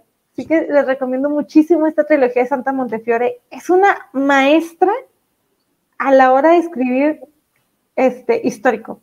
O sea, en este es realismo mágico, es romance, es este histórico, no tiene idea, es una maestra esta mujer para a la hora de, hablar de eso. Y todo lo que tiene, todo el contexto social que te da es muy bueno y no se siente pesado con toda la información que ella te va dando porque te va contando de muchas cosas que están sucediendo. La verdad es que es una gran trilogía, ojalá que le den la oportunidad. El último secreto de los Deveril es el mi número dos, porque es el que leí este año. Eh, si no, sería este. Así que léanse la trilogía, por favor, amen esta trilogía porque es lo máximo. Oye, ¿cómo te sentiste ya cuando terminaste todos los libros? es que imagínate, conociste a los personajes desde niños, Ajá, cómo piensan, cómo sienten, etcétera, y de repente... Ya le sabes sus debilidades, sabes qué les gusta, qué no les gusta, todo, sí. Cuando lo terminé, o sea, avanzaban las páginas y yo estaba así como que, es que no quiero que se termine esto. Aparte, ¿sabes qué me pasó? Que el primer libro lo leí a mediados del año pasado o a principios del año pasado. Y el segundo libro se tardaron bastante en traerlo. Y luego después, entre el segundo y el tercer libro, pasó también un tiempo. Entonces era como que, ching, o sea, sí estuve esperando, o sea, fue un proceso. Este, cuando se terminó, yo sentía mi corazón así como, como decías tú, ¿no? De que sientes el corazón contento, lleno, pleno, así me sentía pero también era como que no quiero ir a guardarlos, no quiero ir a ponerlos en el librero porque eso quiere decir que ya terminamos. Y no quiero, no quería que se acabara. Afortunadamente están reeditando otra, otra trilogía de Santa Montefiore que la van a sacar creo que el próximo año. Este, no recuerdo cómo se llama, pero Estoy muy feliz porque Titania está rescatando muchas historias muy buenas de autoras buenísimas y Santa Montefiore es maravillosa. Es una maestra este, para narrarte para las novelas históricas. Es muy buena, de verdad que es una gran, gran historia. No es de así tipo regencia ni nada de eso, porque ya es así como que en 1900. No estoy segura que este, la, época eduardiana o no, sé si sea aquí Ricardo, Ricardo es el que es súper sabio. No estoy segura, pero si es principios de, o sea, empieza a principios de 1900. Sí tiene sus flashbacks para, para el pasado para que vayas conociendo qué es todo lo que pasó con la bruja y con el güey que llegó y, y reclamó el castillo. Pero una gran historia, gran, gran trilogía, que de veras que si no fuera por el libro que le voy a decir que es mi número uno, esta trilogía hubiera sido mi, así, mi 1, 2 y 3, porque son maravillosos. Pero bueno, ya hablé mucho. Es tu turno. ¿Cuál es tu número uno del año? ¿Cuál creen que sea mi número uno? Yo quiero que vean a ver si adivinan cuál es mi número uno. Fíjate que eh, hoy que estaba este, viendo los, los IGTV de esta chava que hizo el calendario de adviento de Kafka, hay una parte donde habla de eh, cómo los escritores, o al menos Kafka, y hay varios, no todos, pero al menos él, eh, proyecta mucho de su vida, mucho de sus experiencias, mucho de lo que le gusta y lo que no le gusta, este, lo proyectan en sus, en sus novelas, lo proyectan en, su, en, su, en sus obras. Y ella decía que hay gente que, hay estudiosos, hay escuelas este, que, comentan que antes de, Lo primero que debes de hacer con un autor es leer su obra y luego leer alguna cuestión biográfica de ellos, etcétera. Y sí, yo dije, bueno, a mí lo que pasa es que a mí los autores me entran por los ojos con su, vida y, aunque los empiezo a leer y ya luego leo sobre su vida, como me pasó, por ejemplo, con Sandor Maray, que leía tres libros de él y luego leí su, biografía, pero eh, yo dije, no, no es siempre, o sea, no es una regla escrita, hay autores que necesitas conocerlos, conocer su vida, conocer lo que vivieron y luego eh, poder entender mejor, y eso te ayuda a entender mejor sus obras. Y para mí el libro, el que mejor, el que más me gustó, el que yo creo que va a ser insuperable. No, no quiero hablar de mi libro favorito como tal, pero sí es el libro que más me gustó en el año y el que tiene más valor para mí en este año y es Momentos de Vida de Virginia Woolf. Eh, había yo leído, antes de este libro, había leído ya eh, Flush, había leído La señora Dalloway, había leído Alfaro. Todos, siempre lo he dicho y lo he repetido hasta el cansancio, todos estos libros son de sus novelas más, a excepción de Flush, pero Señora Dalloway y El Faro son de sus novelas más estructuradas. Entonces, eh, era muy difícil, o sea, sí tenía que repetir una y otra vez, de repente me, decía, me quedaba así, no entiendo bien y tengo que volverlo a leer, pero me gusta, o sea, me está transmitiendo algo, o sea, yo les decía, es que yo veo, yo la leo en colores, o sea, eran muchas cosas, muchas sensaciones. Entonces, eh, al leer Momentos de Vida, que es su autobiografía, que en realidad son diferentes escritos autobiográficos y se hacen en un solo libro, eh, al leer su autobiografía, pude entender por qué me transmitía lo que me transmitía, pude entender eh, al faro mucho mejor de lo que lo, había mm, visto y pude entender la importancia eh, tan grande de Alfaro este, en, en su vida y en la literatura y psicológicamente para ella, qué significó. Entonces, en momentos de vida, Virginia Woolf nos habla desde sus primeros recuerdos, desde que estaba chica, eh, la vida de sus papás. Eh, sus papás eran segundo matrimonio, ellos habían enviudado antes de, de sus respectivas relaciones y tenían hijos de este, estos matrimonios.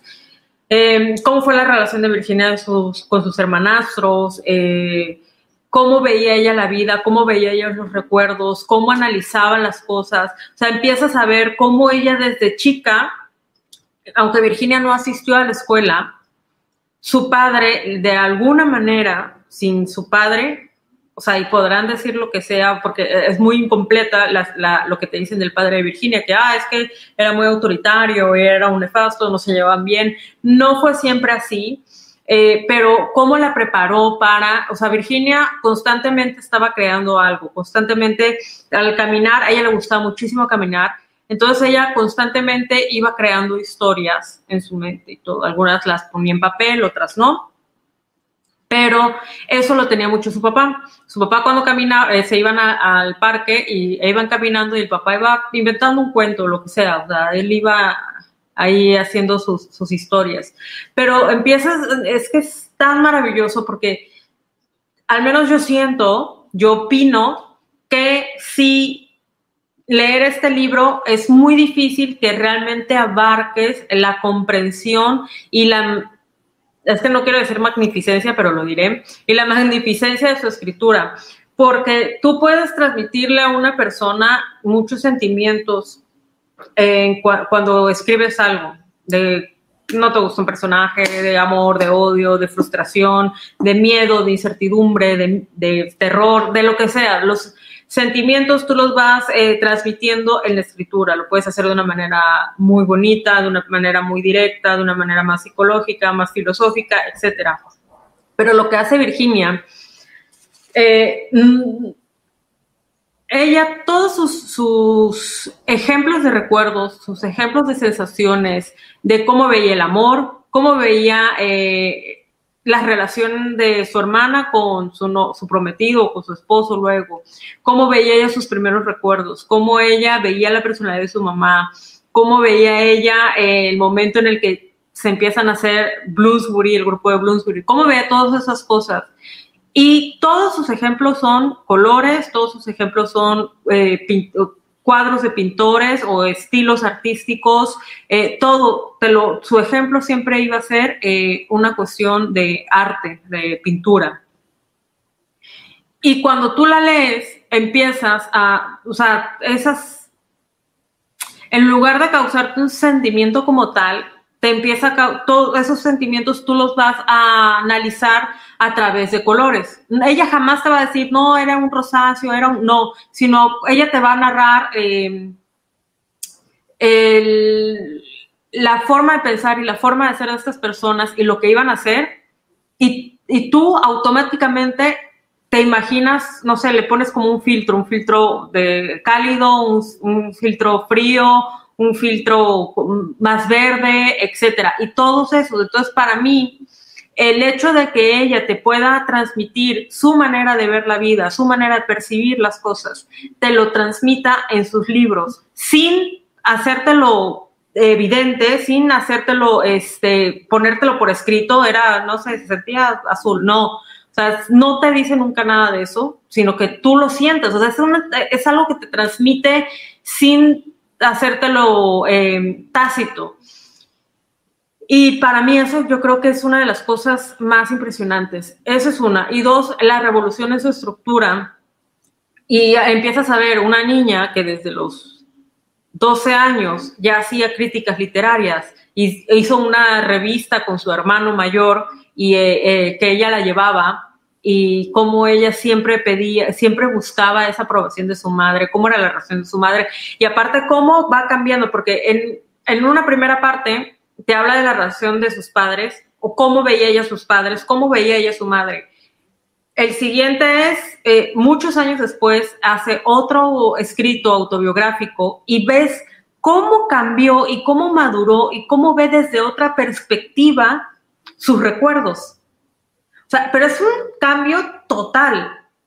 Ella no, nunca, em, ella nunca asistió a un eh, con Freud, o sea, ella nunca fue tratada por él, pero sí lo conocían y sí eran amigos. Ellos eh, publicaron la obra de Freud en, en, Inglaterra y obviamente pues sí lo leyó, o sea, obviamente lo leyó. Y empiezas a ver cómo el, el psicoanálisis de Freud influye y ayuda a Virginia Woolf a hacer las paces eh, con su familia. Y sin Freud no tendríamos al faro.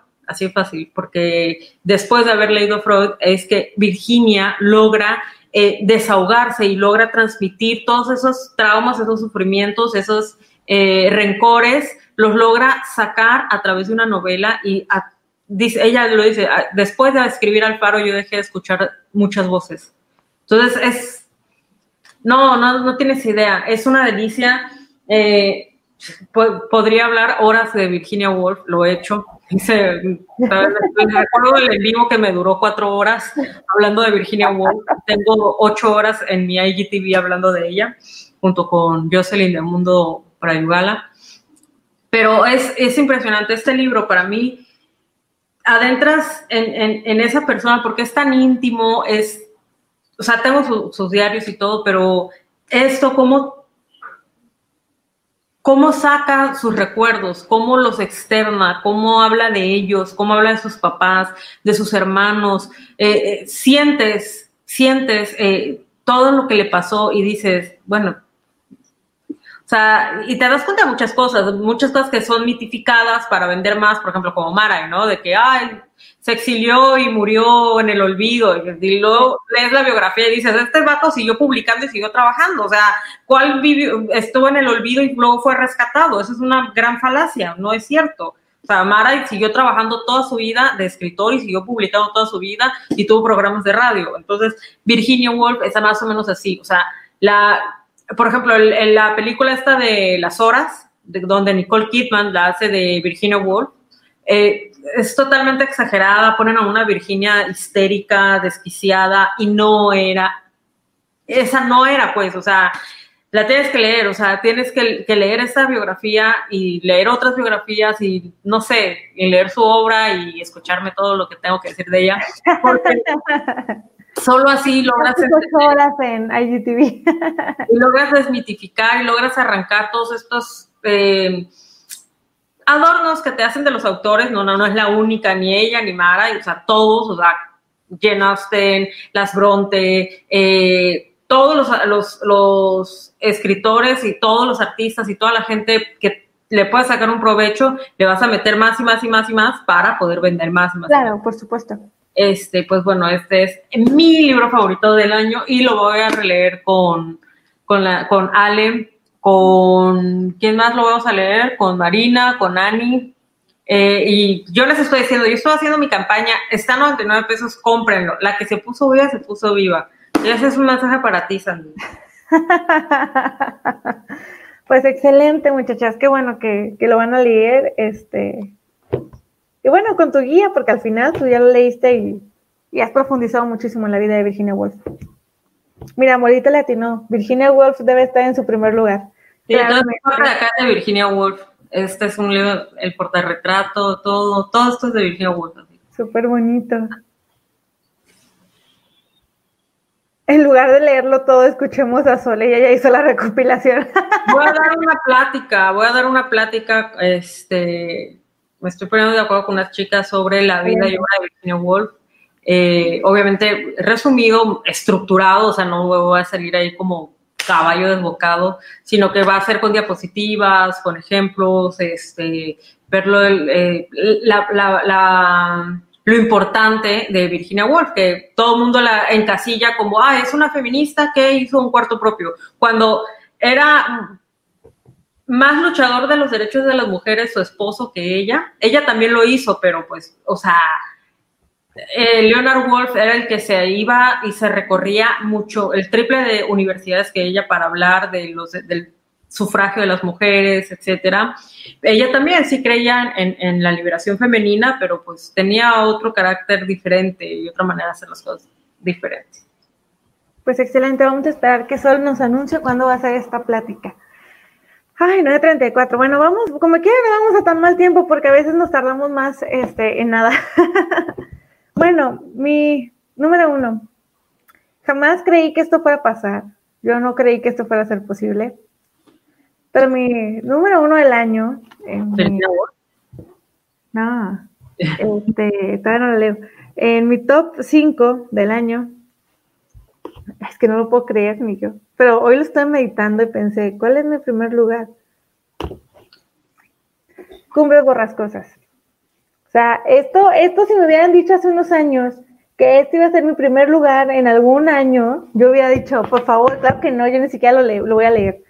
Este, no es un libro para mí, para nada, no lo pienso leer jamás. Pero, este, ahora durante diciembre, junto con Carla, eh, no tengo idea cómo se pronuncia su Instagram, pero ya todos conocen a Carla. Este, Carla, Carla, déjanos tu Instagram aquí, por favor, en los comentarios. Eh, organizo, es su libro favorito y yo le estuve diciendo, Carla, por favor, organiza una lectura conjunta porque si no yo no lo voy a leer, aunque lo compre, no lo voy a leer, solamente lo voy a comprar porque la portada es súper bonita y porque lo quiero tener ahí en la colección, pero yo no tenía intenciones de leerlo si no había una lectura conjunta, porque no creo que me hubiera em, animado. Y la verdad es que tengo, tuve una muy mala experiencia con este libro, lo he platicado antes, que o sea, yo lo dejé como en el capítulo 5 o 6, o dije, esto no es para mí, vaya, Dios. Es más, no sé ni qué pasó con ese libro, si lo regalé, lo vendí, se me perdió, no tengo idea. Este, Carla, es que no sé cómo se pronuncia tu Instagram, ponlo aquí, por fin.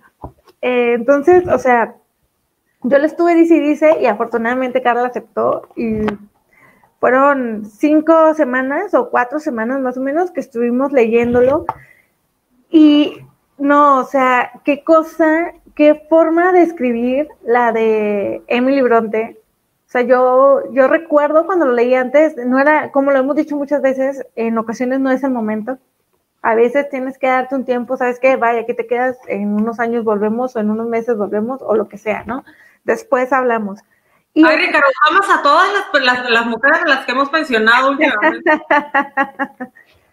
Eh, Carla, creo que te voy a hacer llorar por cosas positivas, eso espero. Eh, quedé impresionada con la forma de escribir de Emily, por lo que platicabas, ¿no? De el romanticismo, de cómo utilizan los elementos de la naturaleza para describirte las cosas, para que veas venir lo que va a pasar. En este ya lo sentía un poco así porque fue muy em, similar a la experiencia que tuvimos, Traición Máxima. Sí, totalmente. Eh, fue muy similar a la experiencia que tuvimos con Jane Eyre, que también se notaban mucho este tipo de elementos en, en, el, en la historia, para marcarte como que ciertas cosas, ¿no? Pero, o sea, para mí fue impresionante la profundidad de los sentimientos, todo lo que te, te representaban, que Heathcliff, que, era un desgraciado, sí, sí lo era. Yo no digo que no pero todo lo que, todos los sentimientos que él tenía, todos sus pensamientos, todo el amor, toda la pasión que le desbordaban a este güey, o sea, eran impresionantes, o sea, simplemente por todo lo que él siente, por todo lo que él te dice, había unas frases que se los dije en la lectura conjunta, de que, güey, se me vienen y me dice, este güey viene y me dice eso, yo quedo rendida a sus pies. Al día siguiente busco la manera de escaparme de ahí porque sé que me está chisqueado, pero era tan profundo sus sentimientos, todo lo que él sentía era tan intenso. Y en varias ocasiones le leí algunos párrafos que me parecían este, súper poéticos, brutales profundos, que decías, ¿cómo es posible? ¿Cómo es posible que alguien tenga sentimientos tan, tan... Eh, es que desbordantes, no, no encuentro los adjetivos para decir lo que quiero decir, este, tan desbordantes, porque así se siente este libro. Y cuando hablamos de Heathcliff y de Catherine, es hablar de pasión total, hablar de un ambiente casi electrificado por la energía que ellos dos tenían cuando estaban juntos. Y todo lo que va pasando en el libro, a pesar de, de lo que sucede a la mitad de la historia, que es como que, ok, ¿qué está pasando aquí? Este, igual, ¿no? Los conocemos a cierta edad y va pasando el tiempo y ya los conoces más viejitos y todo eso. Y me dejó muy impresionada, eh, sorprendida y me dejó pensando, ¿qué más hubiera podido escribir Emily Bronte si hubiera sido viva? O sea, ¿qué más pudo haber hecho? Porque realmente Cumple cosas es una obra maestra, es de esos clásicos que dices, es un clásico por algo, no nada más porque, perdón, me siento muy feliz de haberme dado la oportunidad de que Carla, este, sí, son sentimientos al límite, totalmente, Ricardo. O sea, extremistas, así de que por completo. Y por más que yo quería odiar a Heathcliff, no lo podía odiar. Eh, el final me pareció precioso, me encantó por completo, me gustó muchísimo. Eh, todas esas frases de él, toda esa intensidad, todos sus sentimientos, todo su, su amor por Kate y su obsesión, porque al final también era bastante obsesivo Pero no, me parece brutal este libro, este, Sol Instagram. Sí, sí, aquí Sol, este, Team, Team Wolf. Pero sí, me parece brutal, Cumbres, Cumbres Borrascosas, me siento muy feliz y le agradezco muchísimo a Carla que se haya animado a hacer esta lectura conjunta, que nos haya así como ido guiando. Eh, no les voy a decir que me enamoré de Heathcliff y, o que me enamoré de algún personaje, porque no, no fue así. Todos tenían sus defectos, todos eran súper problemáticos, súper tóxicos, mega tóxicos, pero eso no quita la, profundidad de todos los sentimientos que hay en esta historia y me parece maravillosa. Realmente, realmente me parece maravillosa esta historia y que no les pase como a mí, que tuvieron que pasar casi 10 años para que me animara a leerla. Este, y léanlo, lean Cumbres Borrascosas, realmente es súper impresionante, es una gran, gran obra. Ahora solamente me falta a una de las Bronte. A ver qué tal me va con ella. ¿Con quién? ¿A quién te falta? Anne. A mí no me gustó. Este. No, la verdad que eh, igual yo estoy encantada con, con Sí, sí, Rosy, es esa plática. Este, la um, Cumbres yo lo había leído en 2018, creo. Lo odié, lo platiqué contigo, lo odié con toda mi alma. O sea, lo odié de que no me gustó. Oye, vi tu reseña en Goodreads y fue de que, ¡ah! Solo hizo garras. lo vi el otro día y le iba a hacer captura y te lo iba a mandar. Pero recuerdo que que sí, o sea, lo hiciste garras, pero garras por completo. Le puse dos estrellas y le puse dos estrellas porque era un clásico y todo, o sea, solo por eso le salvé las dos estrellas. Pero lo hice pedazos, o sea, yo hacía que. No, dije hasta lo que se iban a morir. ¿Sabes qué? Te congelaste un poquito, te voy a sacar un segundo y vuelves a entrar, ¿ok? ¿Habla? Habla, no sonríe. Ah. Bueno, creo que ahí ya está bien. Este, lo hice pedazos el libro en Goodreads hace dos años. Eh, no he hecho la reseña nueva, pero este, yo la leí casi me muero. Sí, pero, yo también dije, wow. Creo que el, eh, pero siempre supe que se me estaban saliendo muchas cosas de la, de, de, de, para apreciar y que estaba yéndome a fijarme en otras cosas que no eran las interesantes y que no eran las importantes en este libro. Pasó el tiempo, obviamente pasaron muchos libros, pasó muchas cosas y me hizo ver el libro de una perspectiva totalmente diferente y valorar cosas totalmente diferentes y decir, o sea, no es, no es esto lo que te debes de fijar, amiga, es otra cosa totalmente diferente. Y, y, sí, o sea, las pláticas, siempre cuando haces una lectura conjunta son tan enriquecedoras, esos, este, las conversaciones. Eh, me gustó mucho, eh, no puedo decir mm, nada, pero uh, los comentarios que daba Carla eran muy acertados eh, y, me hacía valorar muchas cosas, o no, no valorar, sino más bien me, me hacían decir, ah, también esto, también esto, y sí es cierto, o sea, en los comentarios de Carla era, sí es cierto, sí es cierto, sí me, como que sí me di cuenta, pero que no lo, no lo no le puse tanta atención como para mencionarlo. Eh, sigo prefiriendo de las Brontes, sigo prefiriendo Jane Eyre. Sí. Por mucho. pero aún así, eh, o sea, no estoy hablando como que por mucho porque Cumbres es malo, no, Cumbres es muy bueno, es un librazo, pero a mí me gusta más Jane Eyre porque fue eh, el libro, yo os lo he dicho muchas veces, Jenner, lo puedo leer hoy y mañana lo vuelvo a empezar y me va a seguir encantando. Entonces, es sí, ya quiero que sea la lectura Sí, este, ¿qué te iba a decir? Sí, eh, pues bueno, este fue, este fue, nuestro top 5. Vamos a hacer rapidísimo. Eh, vamos a decir rápido cuál fue nuestra mayor sorpresa del año. ¿Cuál es la tuya, Sol? Ahora sí que no nos desviemos mucho para terminar de perdido a las 10. La conjura de los necios, eh, este libro lo compré, bueno, no, no es cierto, no lo compré, ustedes, me lo regalaron.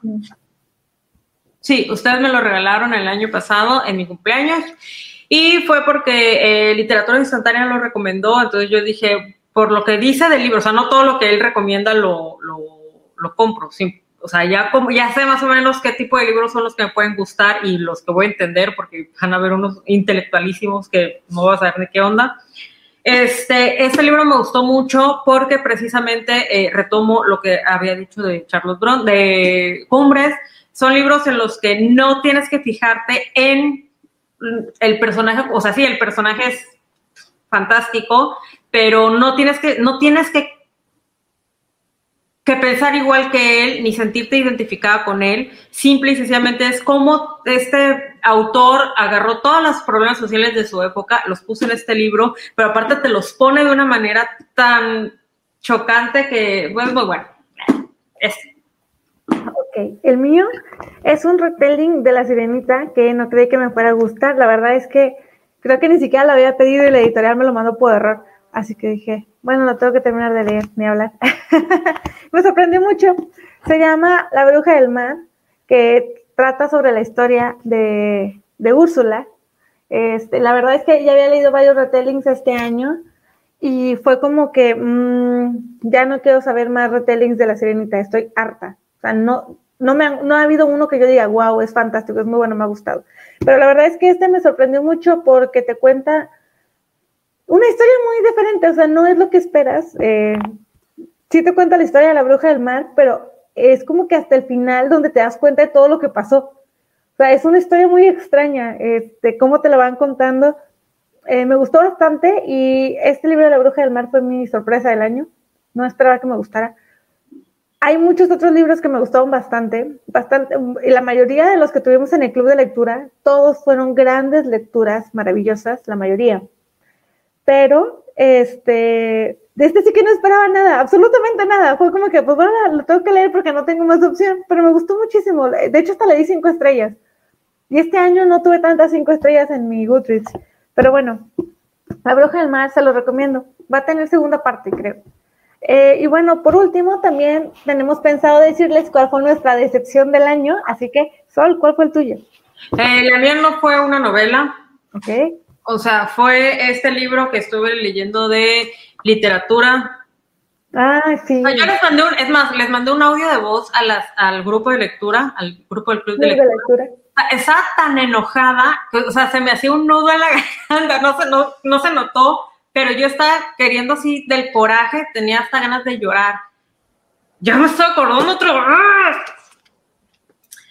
Es un libro que te habla de la, de la historia de la literatura en México y yo tenía muchas ganas de pasar a la parte del siglo XIX porque eh, quería que, ah, o sea, dije, tienen que hablar de estas autoras que son un icono impresionante, o sea, tuvieron éxito no nada más en México, sino hicieron trabajos en Estados Unidos, en Europa, fueron reconocidas a nivel internacional.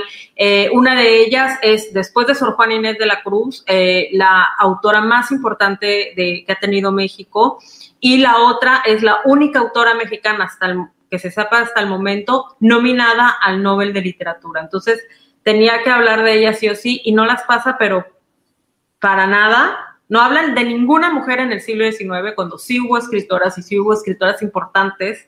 Y en el siglo XX, donde hay obviamente muchísimo más escritoras, muchísimo, te aparece un apartado de tres páginas y dice apartado de las mujeres. Y, y se las enseñé, cómo de repente agarra y nada más hace una lista de escritoras y punto final. Y, ay, con su femenina y que no sé qué. Me dio tanto coraje porque dije, o sea, tanto que se ha luchado y tanto que se ha trabajado y tanto que se, que hemos, eh, bueno, hemos, me refiero al, al, género. género, que, que hemos eh, caminado, luchado, peleado para que se reconozca a las mujeres escritoras y para que se les dé su valor. O sea, eh, Laura Cuenca, este, Méndez de Cuenca, que es la que les digo que publicó en, en varias partes del mundo, o sea, ella enviudó y ella empezó, eh, reestructuró la manera de la educación infantil, eh, hizo muchas cosas y fue muy atacada, pero muy, muy atacada porque era una mujer exitosa. Y a ella le valió sorbete, o sea, a ella le valió madre, ella dijo, pues a mí me vale, pues, mientras ustedes me critican, yo estoy aquí en Estados Unidos trabajando y haciendo trabajos a favor o proyectos a favor de las mujeres y su liberación eh, laboral y artística, etcétera. Y que se, les haya, pero invisibilizado de una manera tan aterradora, o sea, yo odié el libro, lo, lo terminé odiando y me estaba gustando mucho. Qué tristeza. Pero bueno, sí, me acuerdo que te dijiste que estabas buscando a los autores para reclamarles. Sí, con toda razón. Eh, pues bien, mi, el libro que a mí me decepcionó, mm, es que no sé decir si realmente me, ¿por qué me decepcionó? Es que no me gustó para nada. Y yo le tenía muchísimas ganas y yo tenía, yo estaba casi segura de que me iba a gustar y iba predispuesta a que me gustara. Eh, saben que los clásicos me gustan muchísimo, disfruto mucho leerlos, me encantan.